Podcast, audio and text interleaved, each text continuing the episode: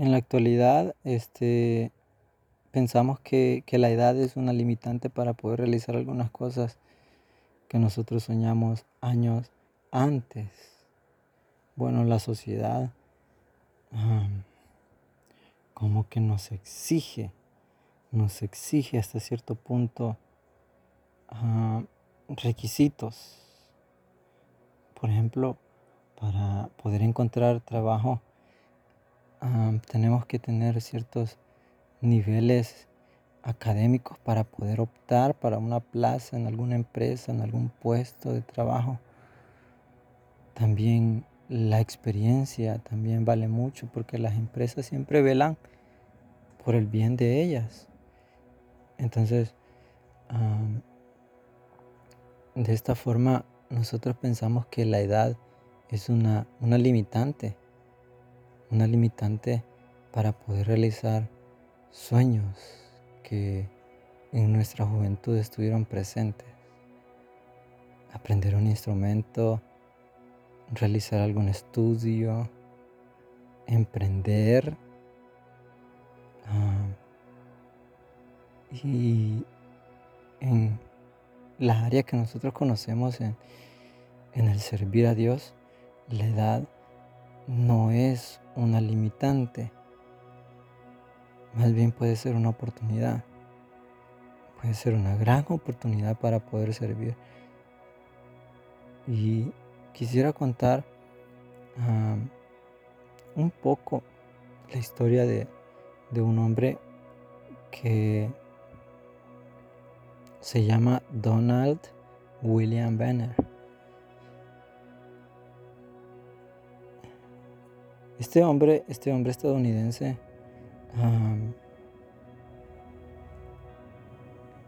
arriba de sus 50 años, arriba de sus 50 años, él, él conoce a Dios, conoce a Dios y es un hombre exitoso, logró todo lo que se propuso, creció en un hogar de niños, este, porque había quedado solo, no tenía sus padres.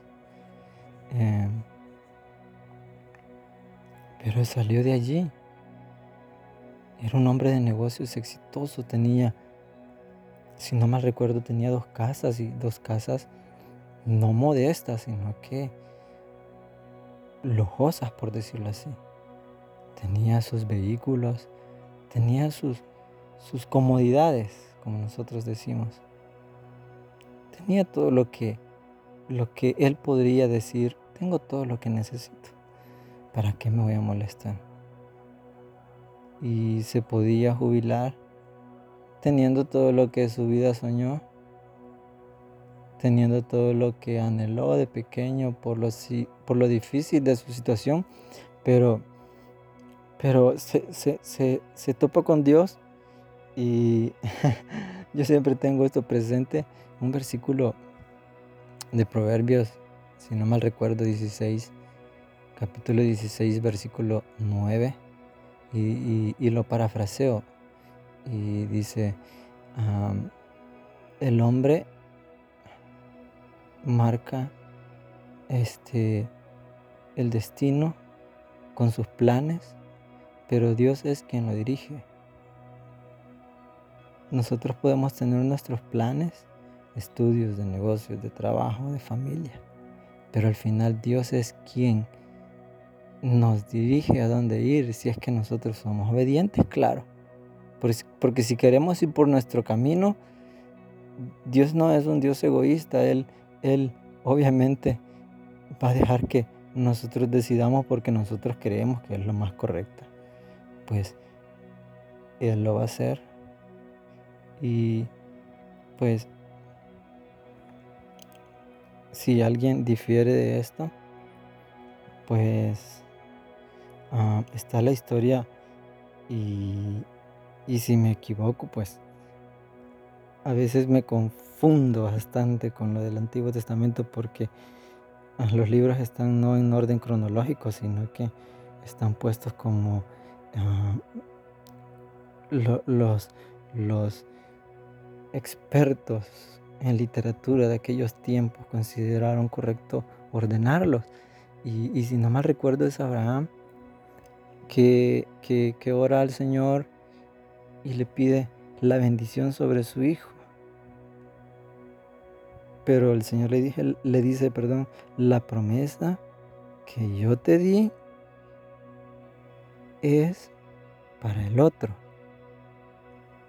O sea, yo voy a cumplir lo que prometí con él, pero también lo voy a bendecir a él.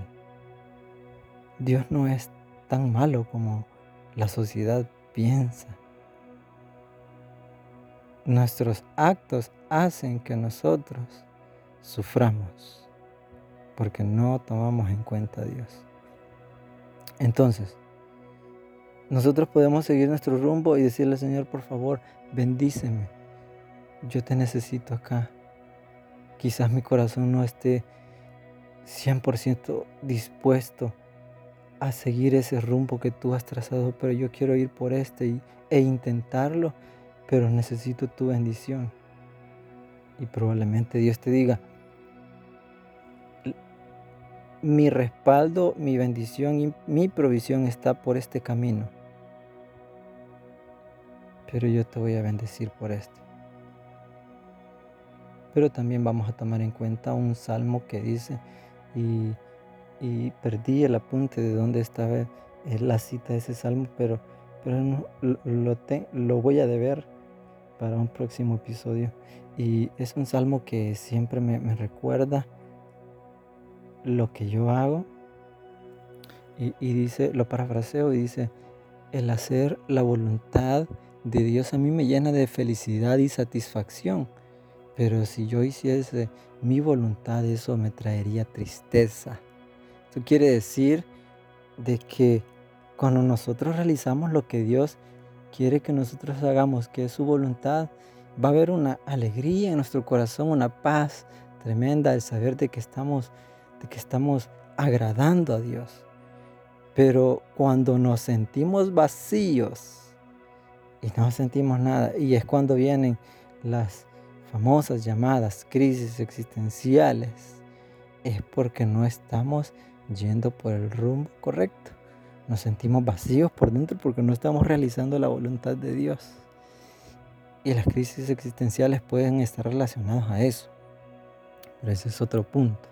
Ese es otro tema que quiero traer luego. Ahora, este hombre, Donald William Benner, un hombre de edad avanzada, ya podía, tenía quizás unos cuantos años para poder trabajar, realizar lo que él amaba, este, que era trabajar en lo que él se había preparado y todo, y adquirir más riquezas y jubilarse y todo, pero conoce a Dios y Dios le cambia el rumbo de todo lo que él tenía planeado. Y profundiza en el conocimiento de Dios y se da cuenta que él tiene preparado un propósito para su vida. Y junto con su familia se dan cuenta que él tiene un llamado a las misiones. Un hombre, veámoslo, hagamos un repaso. Un hombre estadounidense que creció en un hogar de niños, que se esforzó al máximo, me imagino, el empeño que él puso de su parte para poder llegar tan lejos y profesionalizarse y, lograr el éxito sin tener el apoyo de, de, sus padres porque no los tenía. Y llegar a ese punto de tenerlo todo y terminar su vida como quizás la había planeado años antes, se topa con que Dios tiene algo nuevo para su vida. Entonces él recibe el llamado a las misiones y su corazón se conmueve y, un hombre que parecía tan duro, tan firme por, por todo lo que le había pasado, porque la vida a veces nos marca y nos hace tan, tan rígidos, tan poco vulnerables y, y, poco, como, como por decirlo así, moldeables, si es la palabra correcta y si existe, pero no, no, no, un hombre que, que, que ha vivido tantas cosas no puede ser moldeado tan fácil porque está tan, tan cansado, tan trabajado, tan experimentado. Es como, como los, los callos en la mano. Cuando se generan callos, esas manos están duras, están rígidas y a veces hay insensibilidad. Entonces este hombre, de tantos años de trabajo y tanto luchar lo, por lo que él quería, se topa con, con un plan que estaba fuera de su plan y obedece, simplemente obedece. Siente el llamado a las misiones y él emocionado habla con su familia y todo. Y vende sus pertenencias, obviamente. acumula el dinero que tenía junto con, la venta de, sus bienes. Si no mal recuerdo, solo vende una casa y deja una, o creo que vende las dos y se compra una cerca de la iglesia donde él recibió a Jesús y fue discipulado para cuando él pueda regresar estar cerca de la iglesia. Entonces vende sus carros que no son carros para viajar, sino que para, para nada más pasear, nada más, carros deportivos, y se compra una camioneta familiar y meten todas sus maletas. Y si no me recuerdo también llevan a su mascota. Y él siente el deseo de viajar a Centroamérica a aprender español. Y viaja a Costa Rica a aprender español. Su esposa ya dominaba el español muy bien. Y pasan tantas cosas y pierden pertenencias, ah, suceden cosas que están fuera de orden en el plan que él tenía ya para viajar y todo esto. Y ya estando en Costa Rica, él, él en su corazón siente la inquietud de irse de Costa Rica, porque él había recibido el llamado y se va a Costa Rica a aprender español. Él no tenía el, llamado a hacer misiones en Costa Rica, sino que él necesitaba aprender español para hacer misiones en Latinoamérica. Y en los años 80, en donde fue una, una, una de las décadas difíciles, hablando del pasado, de décadas atrás, él siente en su corazón viajar a El Salvador y se viene para El Salvador. Lo difícil de la situación en, pleno conflicto armado y decide, habla con su familia y se vienen para El Salvador a predicar. En el libro, en el libro comenta que, bueno, yo de pequeño tengo vagos recuerdos de cuando viajaba a, a Oriente y en una carretera lograba ver a un costado grandes predios que prácticamente eran basureros y, por decirlo así, chozas de cartón y de lámina donde vivían personas. Y él comenta que, que empieza a predicar ahí, que empieza a hablarles del Señor a las personas que están allí y como era un hombre de negocios, un hombre conocido, por decirlo así, sabía cómo tratar con personas de, renombre. Realizaba reuniones en hoteles eh, de lujo, donde preparaba perdón, cenas y reuniones donde los que tenían que ir a las reuniones tenían que cancelar cierto dinero para poder estar en la reunión no es porque él estaba cobrando, sino que la costumbre de los ricachones, por decirlo así, es que bueno, ah, es un evento benéfico. Y ah, ¿de cuánto es? Ah, de tanta cantidad de dólares. O bueno, en aquel tiempo los colones. Y, y de esta forma él lo realizaba. obviamente había que cubrir gastos. Y le predicaba a la gente de, la clase alta, pero también se enfocaba en la gente necesitada de las calles. Este hombre formó parte de la fundación, por decirlo así, porque se entrelaza la historia de la persona que empieza a realizar actividades y reuniones, este, y que años después se funda la iglesia Josué, que es conocida como la iglesia más grande de asambleas de Dios, la iglesia Josué. Y a mí me, impactó tanto cómo, cómo, se entrelazó la historia de, él y de la persona que empezaba a hacer reuniones donde el, el, personaje este que realizaba las reuniones se complementaba con, eh, William Benner y William este, al final de, del, del devocional o de las reuniones él tenía su literatura, que él empezaba a traer literatura cristiana al país. Fue el primer personaje, si no me equivoco, que trajo la literatura cristiana, cristiana perdón, a El Salvador. Y es él quien fundó la, la librería Josué, que hoy nosotros conocemos.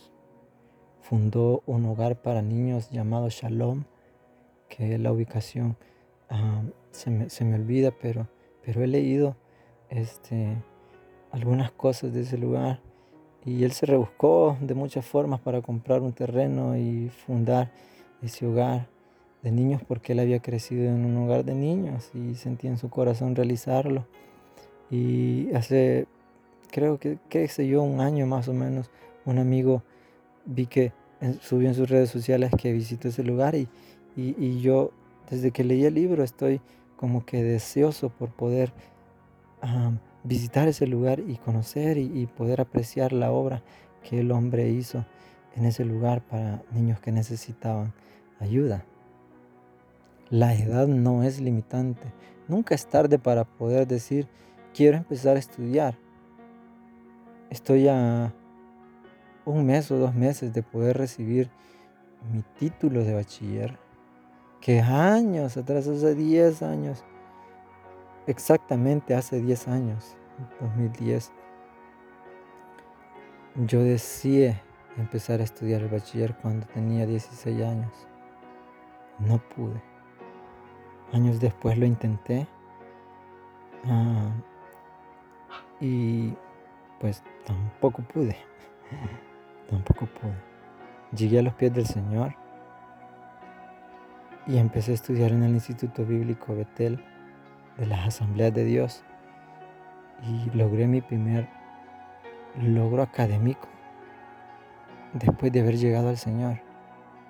Me gradué en teología, no, perdón, me gradué en teología este, en el nivel básico. Y un año después ya me gradué en teología ministerial.